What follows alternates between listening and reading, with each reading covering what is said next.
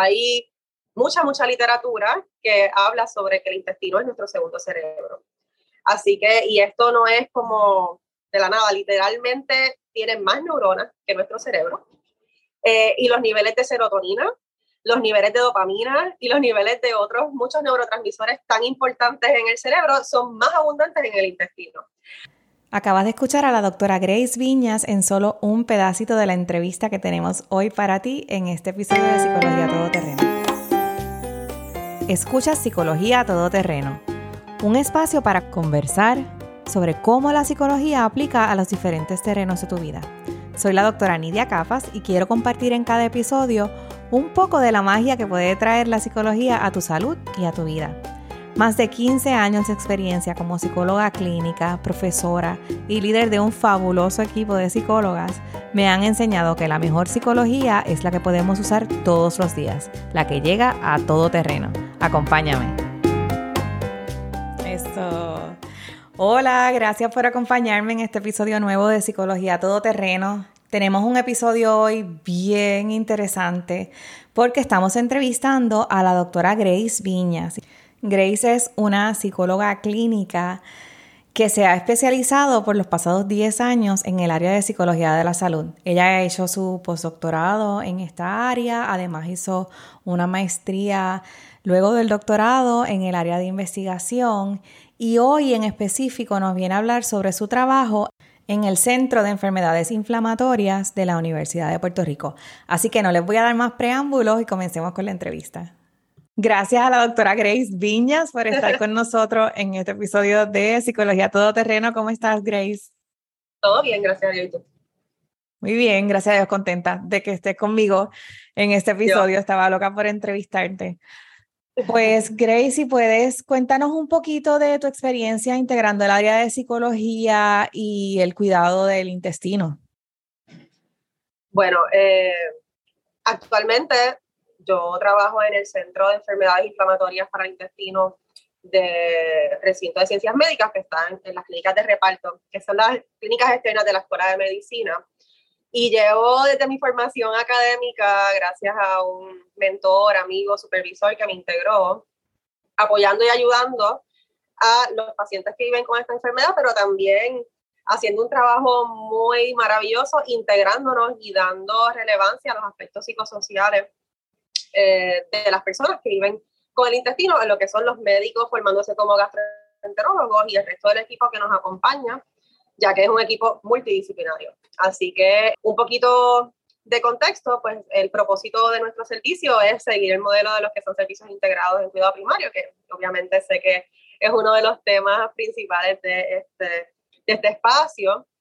Y ha sido como un camino ¿verdad? Hemos subido de nivel de integración mientras pasan los años, mientras nos unimos más al equipo y mientras vemos el impacto positivo no solo para los pacientes, sino también para el personal médico eh, y de otras profesiones de la salud que nos, que nos acompañan en el centro. Me gusta y me da curiosidad ahora que hablas sobre que ha sido un espacio como de crecimiento, así que hablaste de que entraste por la idea de un colega a este equipo y ha ido creciendo. ¿Nos quieres contar un poquito de eso y quizás darnos un poquito más de qué cosas se trabajan en, el equipo y cómo ha ido evolucionando quizás? Y pues empezamos, ¿verdad? Otro, como mencioné, este colega también es un pilar en lo que es integración y él se acerca a una gastroenteróloga muy prominente y de las número uno trabajando esta enfermedad y empiezan con unos grupos, ¿verdad? Vamos a hacer unos grupos de apoyo, vamos a ayudar a estos pacientes y de eso nace como un amor y un impacto tan y tan chévere que entonces yo me integro a la clínica como estudiante. Y en esa integración y con el background de, ¿verdad? del entrenamiento de la doctora Capa en cuidado primario, trabajando con pacientes de HIV, pues empiezo a traducir lo aprendido en la dinámica del día a día. Así que, ¿cómo funciona la clínica? Pues tenemos, es un centro donde hay médicos formándose como gastroenterólogos. Estoy yo como psicóloga clínica y de la salud y tengo estudiantes actualmente, que eso ha sido parte de la evolución bajo mi supervisión, dando servicios de forma integrada. Esto es que están con el médico formándose como gastroenterólogo durante la intervención con el paciente, hacemos seguimientos cortos de salud mental, midiendo síntomas de depresión, ansiedad y una encuesta de necesidades que hicimos de lo que hemos identificado a través del tiempo que estos pacientes necesitan más allá del intestino, ¿verdad? Porque no solo es su intestino eh, lo que les trae una lucha diaria. Y el centro ya de por sí contaba con cirujanos, eh, contaba con eh, un equipo de, ¿verdad? de especialistas como nutrición, que es un, servicio que ha evolucionado y se ha hecho más integrado gracias a que empezó psicología integrándose. y entonces el proceso prácticamente es uno tomar al paciente desde una mirada preventiva, ¿no? No porque solamente el paciente traiga una queja por la lucha de vivir con una condición inflamatoria del intestino que trae muchos síntomas e impacta mucho la calidad de vida, sino también como eh, dar relevancia al educarnos sobre esa conexión mente-intestino, como bien mencionaste. Hay mucha, mucha literatura que habla sobre que el intestino es nuestro segundo cerebro. Así que, y esto no es como de la nada, literalmente tienen más neuronas que nuestro cerebro. Eh, y los niveles de serotonina, los niveles de dopamina y los niveles de otros muchos neurotransmisores tan importantes en el cerebro son más abundantes en el intestino. Así que ya de por sí esa conexión eh, trae un impacto inherente, porque si tenemos una persona que tiene el, el, intestino, ¿verdad? El sistema gastrointestinal desde la boca hasta el ano impactado por una condición física, pues esos esos químicos se van a alterar y hay una necesidad entonces de salud mental, más allá del impacto de los síntomas en el día a día. Así que fuimos creciendo en el sentido de, pues, de meramente estar y estar con el médico haciendo intervenciones, pues de momento estamos incluyéndonos en la investigación, estamos haciendo que se integren otros profesionales más multidisciplinarios al equipo, estamos entrenando a los médicos como formación, no solo para su wellness, sino también como para atender otros temas asociados al manejo de estos pacientes en el día a día. Y ahora mismo pues contar de un sistema que gracias a la telepsicología pues eh, como que nos hemos integrado aún más y hemos accesado a más pacientes porque son alrededor de 60 pacientes por día que lo atendemos a la semana, así que son muchos pacientes que intentamos accesar y pues la telepsicología por la pandemia ha permitido que estos seguimientos de salud mental se hagan desde antes o de una forma más rutinaria o más accesible usando la telepsicología. Así que la integración realmente inicialmente fue para los pacientes, pero el impacto ha sido tanto que nos han hecho parte del entrenamiento de los gastroenterólogos en formación y eso para mí desde psicóloga de la salud ha sido como que de lo más maravilloso, ¿no? Porque la integración es algo que tú promueves para el paciente, ¿verdad? Y por el bien del paciente, pero más allá del granito que te aportas de estas personas que están en formación, se diversifica cuando estas personas salen en, ¿verdad? En, al campo laboral. Y eso para mí es de lo más satisfactorio. Sí, que tiene un efecto multiplicador lo que estás haciendo y abriendo caminos, que es verdad parte de, de lo de, de, ser todoterreno, que estás entrando, em, empezaste con ese servicio y están entrando hacia la educación de otros profesionales de la salud y eso está espectacular. Me encanta, súper interesante todo lo que dijiste sobre la conexión del intestino con la salud mental y quisiera ver como que cosas observas que son importantes en términos de, de psicología para estos pacientes. Bueno, primero que todo, lo, lo, que conocemos todos del impacto de una condición crónica de salud, ¿verdad? Sabemos que hay un proceso de ajuste, es un sentido de pérdida para el paciente, así que el proceso de tener un diagnóstico médico que es para toda la vida, para el cual no hay cura, ya trae unos componentes psicosociales que pues nosotros aportamos un rol brutal en el proceso, ¿no? Y ese manejo inicial, esa aceptación, eh, cómo yo lidio con esas emociones y cómo yo veo mi enfermedad, pues va a aportar mucho en el curso de la enfermedad y eso está muy evidenciado a través de la psicología de la salud de forma general. Pero particularmente con los pacientes que tienen condiciones gastrointestinales, especialmente enfermedad inflamatoria del intestino, hay mucho en el componente social también, porque estos pacientes tienen síntomas que tocan algo muy estigmatizado en el ser humano todavía, que es ir al baño, es hacer caca, es, ¿verdad? tirarse gases, este tipo de cosas que trae de por sí un estigma social.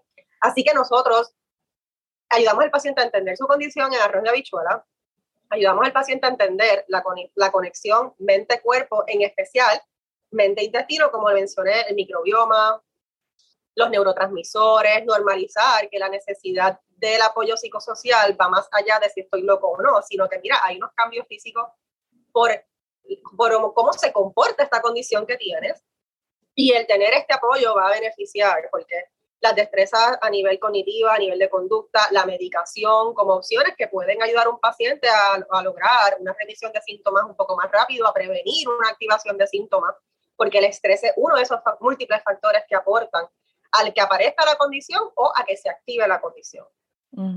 Así que eh, de lo más que yo he identificado como poderoso es, es el, el, poder de la psicoeducación, ¿no? Cómo el paciente al entender esta conexión y al entender los factores que aportan, cómo toma control sobre lo que no puede cambiar, que es este diagnóstico crónico. Así que aportamos mucho en ese aspecto y damos destrezas que pueden funcionar de forma rápida, efectiva y que más que todo acompañar al paciente en los momentos de un recién diagnóstico, de un cambio en tratamiento o de una posible cirugía o de una activación de los síntomas.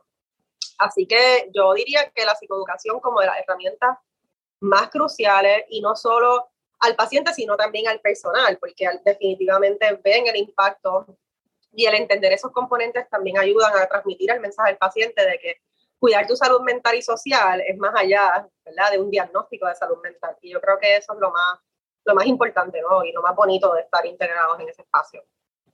Y me encanta cómo describes que va desde un aspecto importante preventivo, que no tiene que ser que la persona esté experimentando ningún problema de salud mental, sino que el mero hecho de tener esa condición crónica amerita que conozca, que, que tome control y para eso, pues los profesionales de psicología somos bien buenos con ese aspecto que tú hablas de la psicoeducación como una de las herramientas.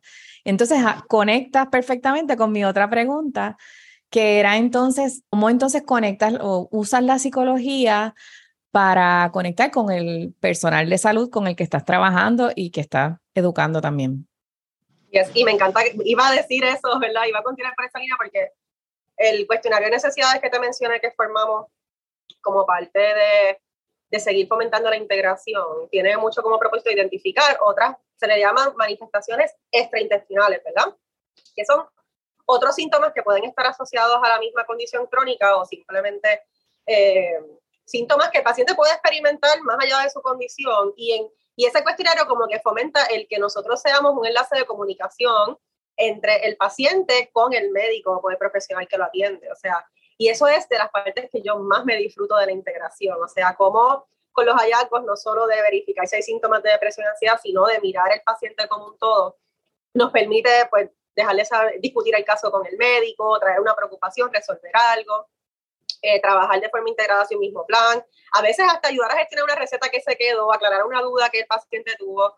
Como mencioné, por ejemplo, identificamos si el paciente tiene dolor y si nunca se ha visto por un, especialista de dolor, le, exhortamos que lo discuta con su médico para ver si se media un referido y lo enlazamos a un espacio donde ya tenemos contacto, ya tenemos colaboraciones que se especializan o que están educados sobre la enfermedad material del intestino. So, mediar esa comunicación, esa interacción, mirando al paciente más allá de manejo síntomas de depresión, ansiedad o estrés, sino también como de su enfermedad o de otras situaciones de vida que puede estar experimentando, yo creo que ha sido bien, bien poderoso y muchas veces puede cambiar hasta el curso del tratamiento del paciente porque somos un enlace, somos, somos un equipo que intenta como que ser mediador, como que estar entre el paciente y el resto del equipo y tratar de fomentar que se mantenga integrado a su tratamiento, adherente y contento con el servicio.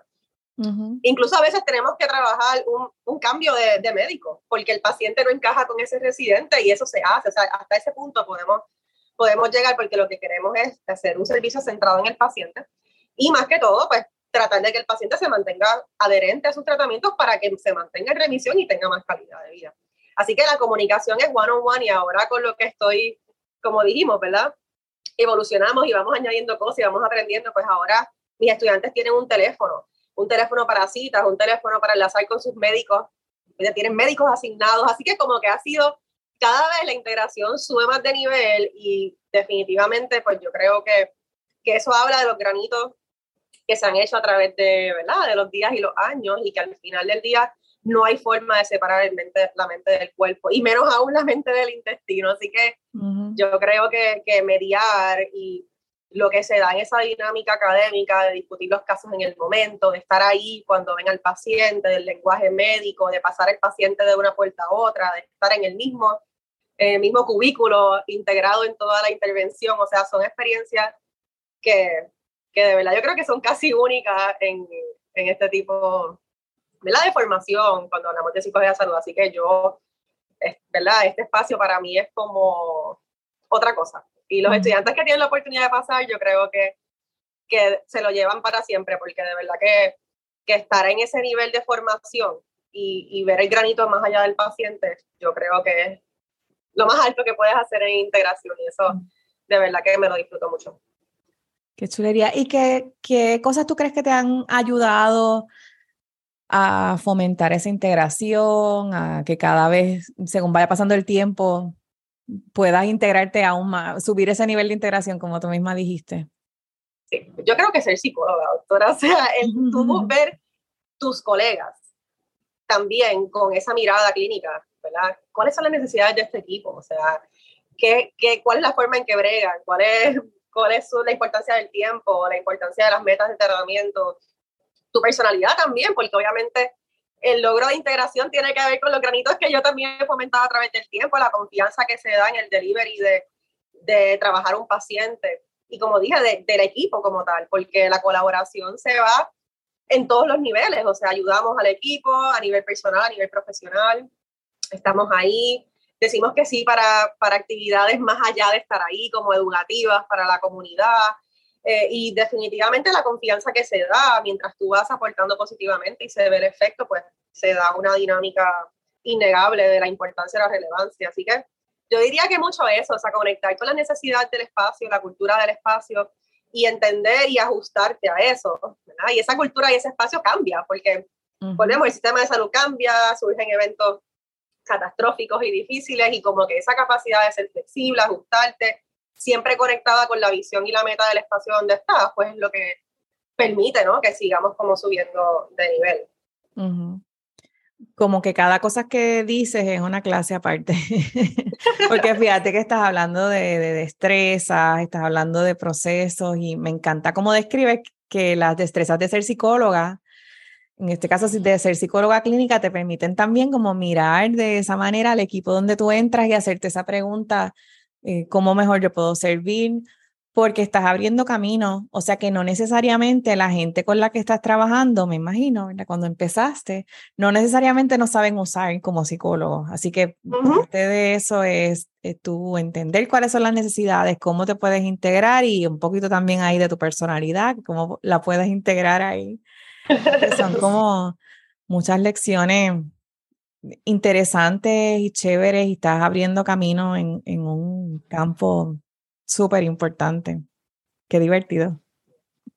No, y de verdad, yo me lo disfruto un montón, especialmente eh, ver las estudiantes. Yo les digo, esto es un espacio bien challenging, las voy a poner en ansiedad con todo propósito, las voy a poner a discutir casos, vamos a hacer las cosas en vivo.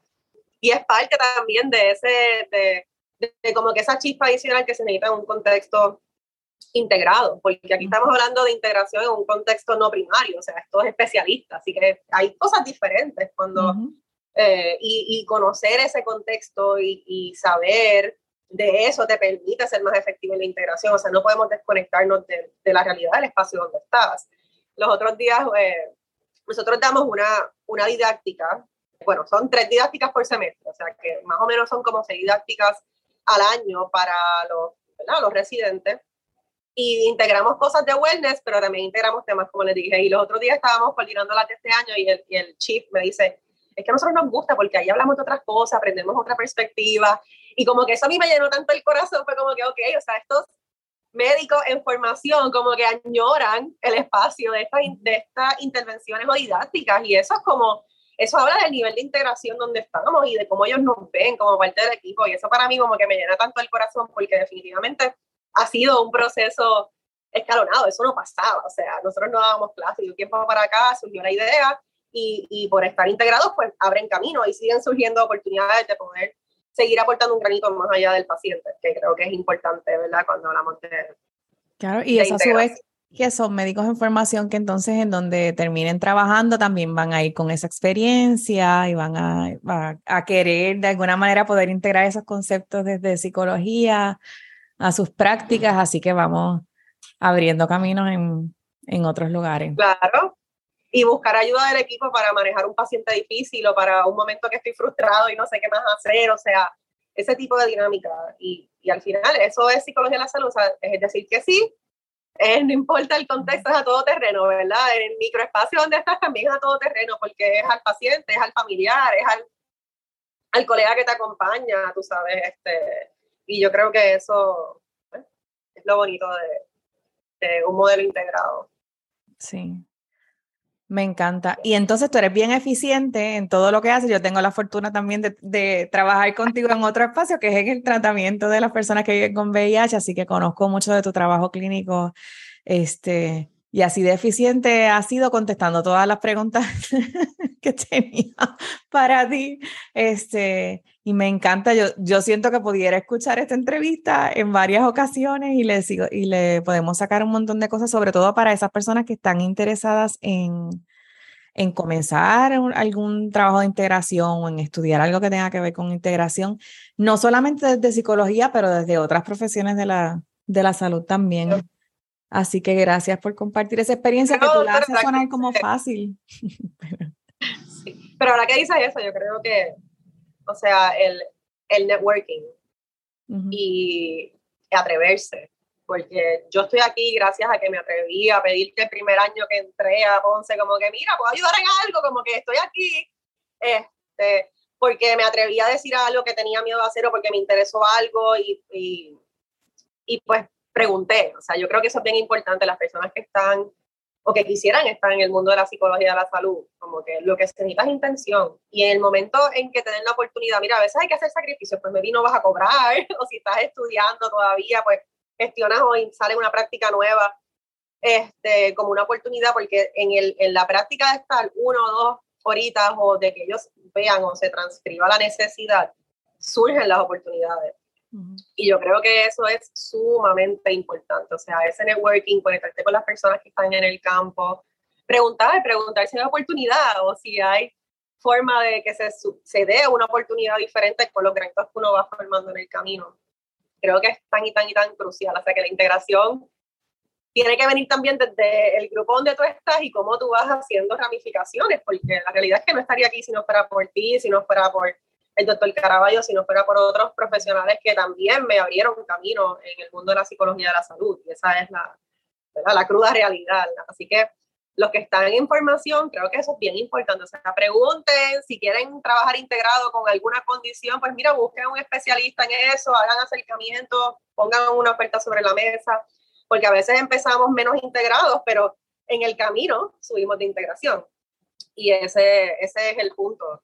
Eh, de estos procesos. O sea, casi nunca es llegar y va a estar ya la cosa este, hecha. Exacto, porque y es, sí es que ese es el elemento de todo terreno, es que eso no es, un camino que ya está hecho, a veces es escabroso. De lo que estás hablando es como de ese elemento personal de atrever, que me encanta, atreverse, em, de buscar la iniciativa y aunque lo estamos hablando mayormente para personas que están en formación, pero yo pienso también que hay colegas que están trabajando en escenarios y tienen ideas sobre integración y a veces este, a uno le da un poquito de susto, piensa que es cuesta arriba o no necesariamente hay la mejor audiencia, pero poquito a poco, no, no tenemos que ir de cero a 100 en integración, pero uno va moviéndose poquito a poco, buscando ayuda, buscando qué iniciativas pueden ayudar. Y yo creo que este, te agradezco que hables sobre, sobre el trabajo que hiciste conmigo, pero también hay unas características personales ahí de, de clínica y fajona que eres que te han llevado a donde estás, así que eso es importante reconocerlo también. Yes. Y pues obviamente no es lo mismo hacer esto en el ámbito académico que hacerlo mm. no académico. O sea, yo gozo de unas virtudes de poder hacer esto de una forma diferente porque no medía, por ejemplo, facturación o otras cosas que pueden ser barreras. Y por eso, ¿verdad? Lo traigo porque no podemos desilusionarnos porque no salga o no se vea igual integrado lo que quisiéramos, porque definitivamente hay unos pasos y hay formas de hacerlo y hay formas de, de integrarnos que son igual de efectivas y, pues definitivamente siempre como poniendo esa mente a correr y, y, buscando los espacios para seguir comentando eso. Así que yo vivo agradecida a ustedes definitivamente. Es mutuo. Pues Gracie, si una de las personas que está, que nos está escuchando quisiera atenderse en el centro este, del que nos hablaste, ¿cómo pueden conseguirlo? Pues al 787-224-0380. 787-224-0380. Y si alguien, yo sé también que tienes eh, un espacio de oficina privada, si alguien estuviera interesado de atenderse contigo en oficina privada, ¿cómo te pueden conseguir? 787-422-8685. 787-422-8685. Perfecto, doctora Grace Viñas. Pues Grace, ha sido cortito, pero con mucha información buena, así que un millón de gracias por estar con nosotros en, en esta entrevista. Gracias a ti. Nos vemos pronto. Yes, nos vemos pronto. Bye. Y gracias a ti por conectarte una vez más con este episodio de Psicología Todoterreno. Espero que hayas disfrutado esta entrevista. Y como siempre, sabes que me encanta escuchar tu opinión, así que puedes ir a mi página de Facebook o de Instagram, Psicología Todoterreno, y comenta sobre esta entrevista o déjanos saber si tienes algún otro tema que te gustaría que tocáramos en el programa. Gracias por escucharnos y nos vemos en la próxima.